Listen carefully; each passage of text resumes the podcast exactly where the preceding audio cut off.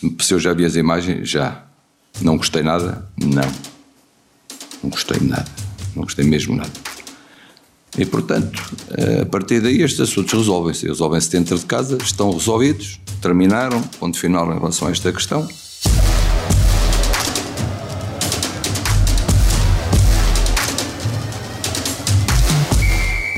Com as palavras de Fernando Santos que vos damos as boas-vindas a mais um A Culpa é do Árbitro, o podcast semanal da Tribuna Expresso que versa sobre as leis do jogo. Eu sou o Diogo Pombo, comigo está o Duarte Gomes e com o Mundial já de arraiais bem postos na fase eliminar, vamos começar pelo que foi dito e visto pelo selecionador nacional. Na derrota contra a Coreia, no último jogo da fase grupos, Cristiano Ronaldo foi substituído com mais de 20 minutos por jogar.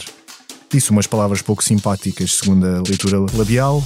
Elas apareceram aí na direção do banco de suplentes e, no final do jogo, Fernando Santos disse que eram para um jogador coreano que o estaria a querer apressar. Afinal, seriam mesmo para Fernando Santos, que na segunda-feira, em conferência de imprensa, reconheceu que não gostou nada do episódio e que tudo foi resolvido no balneário.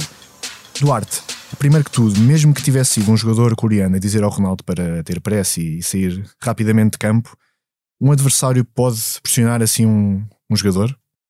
Olá, Diogo. Pode, Pode. Nós, as leis também existem com alguma flexibilidade e não é, não é suposto haver uma perseguição aos jogadores, não é? São momentos de tensão, eh, eles estavam atrás no resultado e, como é óbvio, acharam que havia ali alguma paragem de tempo mais demorada naquela alteração e, portanto, pressionaram, desde que não incorram em comportamentos antidesportivos, que são passíveis de cartão amarelo, e isso significaria, por exemplo, empurrá-lo uh, ou fazer alguma coisa que o árbitro considerasse uhum. pouco ética em termos desportivos, não houve ali nada de mais, portanto, por esse aspecto, tudo tranquilo daquilo que vimos. Mas depois, eh, afinal, a história não foi bem como se quis vender a quente. Sim, mas, mas mais do que fazer esse juízo de valor, que eu acho que há tantos comentadores a entrar por essa área, porque essa é de facto a área deles, a minha é de arbitragem, uh, dar daqui nota do seguinte: uh, muitas vezes os árbitros percebem quando há alguma tensão latente uh, individual em cada jogador, pela sua frustração, enfim, competitiva, de performance, pela sua, eh, enfim, pelo seu dia mau, ou entre a equipa, entre jogadores, entre jogadores e técnicos. E porquê? Porque muitas vezes, e sendo humanos, eles transportam para dentro de campo essa intolerância, essa frustração, essa, essa rispidez. E, portanto, um, houve aqui este episódio, que obviamente já estará sanado. O que se espera é que em campo, e nós estamos a gravar ainda antes do, do jogo, que é importante dizer isto, Sim do jogo do Portugal-Suíça, que esperemos uh, sair com triunfo, como é óbvio. Uh, esperemos é que isto depois em campo não, não, não, se, não se mostre, quer na performance física dos jogadores, quer sobretudo em relação à tolerância com as decisões dos árbitros. Porque a tendência é ficarem muitas vezes frustrados, uh, o barril explode mais rapidamente, e depois saem mais cartões e os cartões podem significar inferioridade numérica e um grande prejuízo para a nossa seleção e para o nosso país. E não é o que se deseja. Esperemos que não. Esperemos que não. Passando agora aos lances, vamos começar pelo Japão-Espanha, que foi o último jogo da, da fase desse grupo, digamos assim, em que o, o segundo gol da reviravolta japonesa teve o japonês Mitoma a cruzar a bola mesmo em cima da linha de fundo. Houve depois vários ângulos, várias imagens que pareceram mostrar a bola completamente fora, mas, mas não porque a FIFA e a Adidas inventaram uma tecnologia que nos permite aferir isso. É, este, este lance já foi visto e revisto várias vezes por várias pessoas, e inclusive é tornado ainda mais mediático porque houve uma pronúncia oficial, digamos assim, da FIFA barra Adidas, que neste caso é o, é o dono da bola, digamos assim, uh, e, para dar uma explicação científica. Mas uh, ah, um, o que eu gostava aqui de destacar, enfim, duas coisas. Primeiro, muitas vezes a nossa percepção, em função da nossa perspectiva, não é a correta. Ou seja, quem olhasse para aquela bola das câmaras que nós vimos inicialmente tinha quase a convicção plena que ela estava fora. Que havia ali, inclusive, uma, uma separação uh, visual entre a linha de baliza e o local onde estava a bola para fora. E, portanto, isso chama-se paralaxe, ou erro de paralaxe. Ou seja, é a nossa perspectiva de observação de um determinado objeto que não está a ser visto de onde tem que ser visto. E neste caso concreto, a bola barra linha tinham que ser vistas na vertical, numa câmara qualquer que estivesse mesmo sobre a bola, em que pudéssemos perceber se de facto alguma pequena circunferência da bola, ali um gomo, como nós costumamos dizer, Sim. estaria ou não sobre a linha. A verdade é que estava, por uma, uma distância absolutamente irrisória, impossível de ver a olho nu. Para quem não percebeu ou não viu, foram 1.8 milímetros. Eu não consigo fazer com os meus dedos 2 milímetros, porque acho que é uma coisa menor. Só um falcão ou uma águia conseguiu. Eventualmente, ou neste caso, uma tecnologia capaz de o fazer. Como é que a FIFA resolveu isto?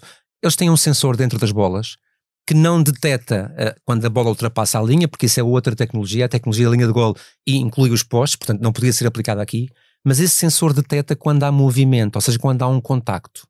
E, portanto, que é aquele que é aferido para o fora de jogo quando é feito o passe. Portanto, neste caso, eles aferiram o momento do cruzamento. Quando o pé do jogador começa a tocar na bola, é isso que é fotografado. E nesse momento, de facto, a bola está dentro, naquele que seria o seu ponto mais fora, digamos assim. Portanto, depois ela recua para dentro de campo. Ou seja, a tecnologia salvou, ainda bem que a decisão de campo foi boa, foi muito intuitiva, atenção. Eles tinham uma câmera mais ou menos uh, em cima, com uma perspectiva mais ou menos boa, uh, e pronto, e arriscaram, e arriscaram muitíssimo bem, a experiência também conta nestes casos, não é? Para a bola estar muito fora, tem que estar mesmo muito fora, aliás, para estar totalmente fora, e valeu que a decisão estava correta. E valeu também para vermos várias pessoas pelo mundo fora fazerem experiências caseiras a replicarem o momento em casa e a mostrarem às pessoas. Que se lembrem disto quando tivermos a nossa liga de volta e houver algum gol desta natureza que seja polémico. Exatamente. Passemos ao Argentina-Polónia, onde já nos descontos o árbitro mandou repetir um penalti de Robert Lewandowski porque Hugo Lloris, o guarda-redes francês, não tinha os dois pés a cumprir as regras. Certo, e aqui apenas para recordar algo que já dissemos anteriormente e que é importante, porque tem-se visto muito neste Mundial e com os jogos agora a eliminar, as possibilidades de termos pontapés de penaltis são maiores e, portanto, pode acontecer mais. O guarda-redes tem que ter pelo menos um dos pés ou parte dele, por exemplo, o calcanhar, sobre a linha ou atrás desta. Ou seja, o que é francamente proibido é ter os dois pés à frente, no momento do remate, no exato momento do remate no pontapé.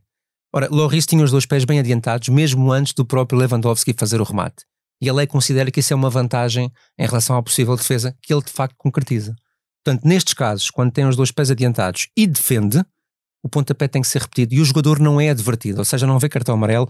Porquê? Porque a própria lei que o, que o pune tecnicamente, disciplinarmente considera que aquele é um momento muito tenso, muito emotivo e é difícil de controlar aquele impulso de dar o passo em frente. E a punição de um penalti repetido já é... Já é gravíssima, até porque há a frustração de ter defendido, ou seja, passa do momento alto para um momento muito baixo em, em, em dois segundos. Mas disciplinarmente só vê cartão amarelo se for reincidente, se o fizer duas vezes. Portanto, neste caso concreto, tudo bem feito, o VAR é obrigado a intervir nestes casos, mesmo que o adiantamento seja milimétrico, lá está.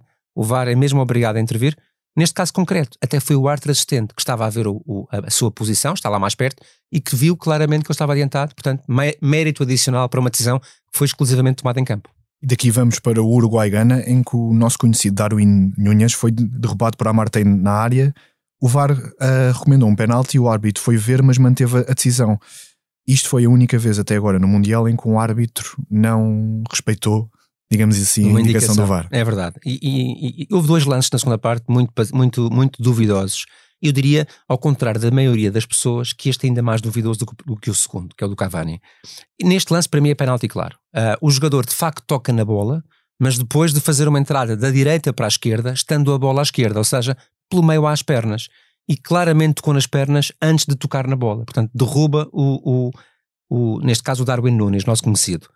Uh, o que é que foi aqui de estranho e que tu já referiste muito bem? Uh, o VAR tem a mesma opinião, não tem a mínima dúvida que foi cometido um erro em campo, tem várias câmaras e chama o árbitro, que até são colegas uh, na mesma, no mesmo país, eram os dois germânicos, trabalham juntos há muito tempo, isso não tem problema nenhum não aceitar uma indicação. A única coisa diferente foi que de facto não aceitou uma indicação sendo que esta foi a primeira vez das muitas indicações que os VAR já deram que um árbitro não, não, não vai pela recomendação do seu colega. Já no lance do Cavani, para mim, claramente ele cava o penalti, ele mete a perna à frente da corrida do adversário e depois espera pelo contacto que é inevitável. Portanto, é um lance que se vê muito na Liga Portuguesa, o jogador estar à frente, sabe que o adversário vem na perseguição, põe uma perna na sua trajetória de corrida, há um contacto inevitável, parece sempre que é o da frente que é derrubado, quando muitas vezes é ele a derrubar com essa rasteira malandrosa. Sim, portanto, muito malandrosa não, peço, peço desculpa, malandrinha. e portanto passou e bem pelo árbitro, ele não valorizou, o VAR também não, mas este do Darwin fica esta nota histórica de ter sido o primeiro. Chegamos então ao França-Polónia, onde Jules Koundé jogou quase a primeira parte inteira com um fio ao pescoço e ninguém uh, reparou, só quase um intervalo. Certo, uh, foram quase 40 minutos de confio, eu diria um grande cachucho ali ao pescoço, uh, que dá muito nas vistas, depois soube-se que era uma questão de superstição, o próprio selecionador não gostou, mas isto dar aqui duas notas rápidas. Obviamente que a primeira uh, responsabilidade é da equipa de arbitragem, que no túnel de acesso tem que inspecionar os jogadores e perceber se têm algum artigo, alguma joalharia, anéis, pulseiras e colares que não, que não que vão para campo e não podem. Eles sabem que não podem, às vezes têm estas tais fezadas e querem levá-los à mesma por uma questão de superstição. Mas muitas vezes o jogador esconde esse artefacto nessa inspeção e só o coloca mesmo já quando está em campo. Tem na mão fechada, portanto ninguém vê. Os árbitros também não são muito controladores, mais uma malandrice. O que é certo é o que é que diz ela nestes casos. Pronto, uh, não há cartão amarelo porque isto existe. Ou seja, quando um jogador tem um artefacto não pode ter, seja ele qual for, o árbitro chegou para dele e diz tens até à primeira interrupção para tirares. Se ele não tirar até à primeira interrupção, isto é mais ou menos como acontece com os equipamentos que estão por regularizar.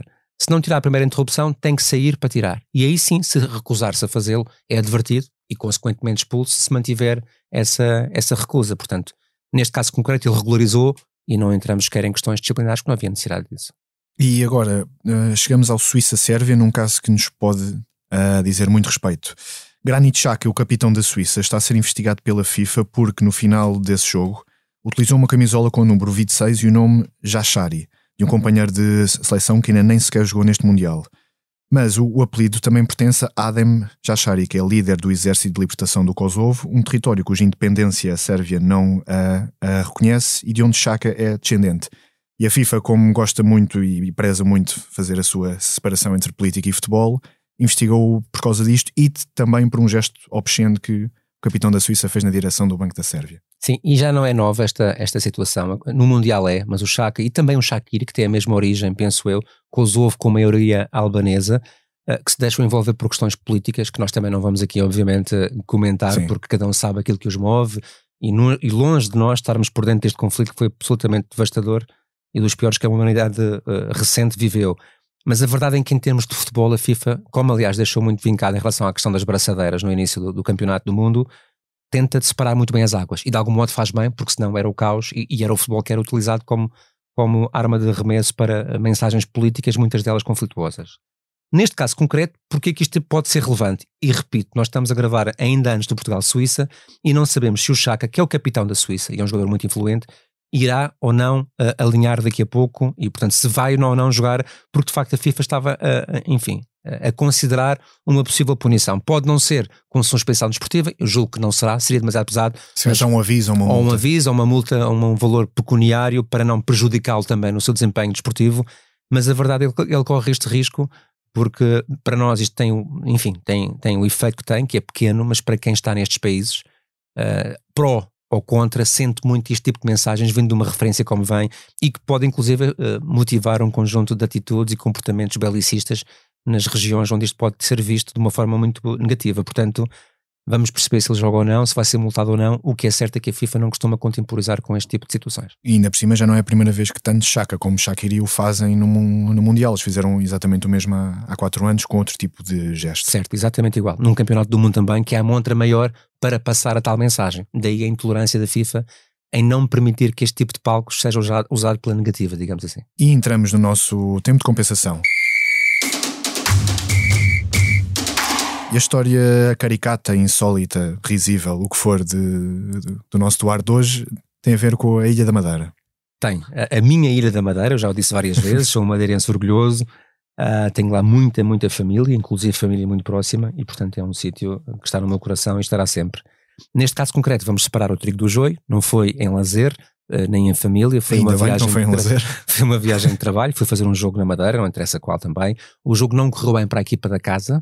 Uh, e a arbitragem não foi, diga-se de passagem, e já tive muitos jogos em que de facto a arbitragem também não correu bem, mas não foi por aí, portanto foi uma, uma, uma derrota aparentemente normal, sem casos de jogo relevantes. Pronto. Nós fizemos depois o trajeto para o aeroporto, porque nesse jogo foi cedo, regressávamos no final do dia para, para Lisboa e parámos alguns num restaurante para, para jantar nesse trajeto do, de, do Funchal para o aeroporto. Um, e, e, e, tive um episódio que agora é risível, de facto. Há pouco dizias isso, mas na altura não teve piada nenhuma que foi um adepto dessa equipa que estava a jantar no mesmo sítio. Eu digo que era dessa equipa porque, porque eu estava muito, muito chateado e bastante perturbado. Um, e, e, começou às bocas, como é óbvio, até aí tudo bem. Nós, enfim, tentamos ignorar. É um pouco uh, algo mais do mesmo. Muitas vezes acontece aos árbitros quando estão uh, juntos ou quando estão em lazer terem que passar por situações menos agradáveis. É a ideia nunca potenciar o conflito, como é óbvio. Uh, mas ele de facto foi muito insistente e depois no final do jantar ganhou coragem, penso eu, já com, com, com umas doses de, de álcool em cima e pega num garfo e vem na minha direção e encosta-me o garfo à vista, ao olho, ao olho esquerdo. E nós, lá está, eu tinha passado por uma situação semelhante que até já narrei aqui também, com, com, com um árbitro Sim. no Algarve, onde tinha sido quarto árbitro e apanhamos ali uma claque mal disposta com situações parecidas, mas um garfo ao pé do olho já não é um garfo, é uma faca, é uma arma, não é? E nós pensamos na nossa vida duas vezes, até porque eu percebi que ele estava muito inebriado e, portanto, nem estava nas suas faculdades de controle. Bem, o que é certo é que vieram um conjunto de pessoas, da, mesmo da própria mesa dele, acalmá-lo, puxá-lo, vem a polícia, foi uma confusão enorme, porque depois ali uma série, uma pequena revolta no restaurante entre os pró-árbitro e os pró-adepto inebriado, e aquilo que era suposto ser um jantar tranquilo foi um inferno, que acabou quando a polícia veio e levou o senhor da arrastão, e, porque ele, entretanto, também, também foi conflituoso em relação às autoridades, uh, e mais uma vez é daquelas coisas que nós temos episódios muito giros, lá está, hoje à distância conseguimos, enfim, desvalorizá-los. Quase rir, mas. Quase rir de nenhuma. uma coisa que não tem piada nenhuma. Porque de facto, esta, esta falta de cultura desportiva e de educação e de formação que não consegue separar nem balizar aquilo que é desportivo daquilo que é pessoal um, é, é, é, é, absolutamente surreal. E infelizmente isso acontece ainda hoje, embora não existam relatos disso públicos, ainda bem, porque podia fomentar ainda mais o ódio. E é algo que nós devemos de facto refletir muito para as gerações futuras. Temos que ensinar aos mais novos a terem comportamentos diferentes. Eles vão ser os jogadores, os treinadores, os adeptos de amanhã. E se esta geração está perdida, vamos ser sinceros, ninguém ensina um cãozinho com 10 anos a não fazer xixi no tapete, se ele fez sempre. Uhum. Mas os próximos podem ser ensinados e educados e é nisso que temos que investir. E esperemos que as pessoas pensem um, um pouco mais antes de agirem. No fundo é isso. E pelo menos que comam com garfos de plástico, porque assim a coisa pelo menos ficaria mais Talvez leve. Poupa uma vista. poupa uma vista. e assim chegamos ao, ao, fim de mais um A Culpa é do Árbitro, a sonoplastia do João Martins. Nós voltamos para a semana com mais conversa e falatório sobre o Mundial. Até para a semana. Obrigado por estarem desse lado. Até para a semana.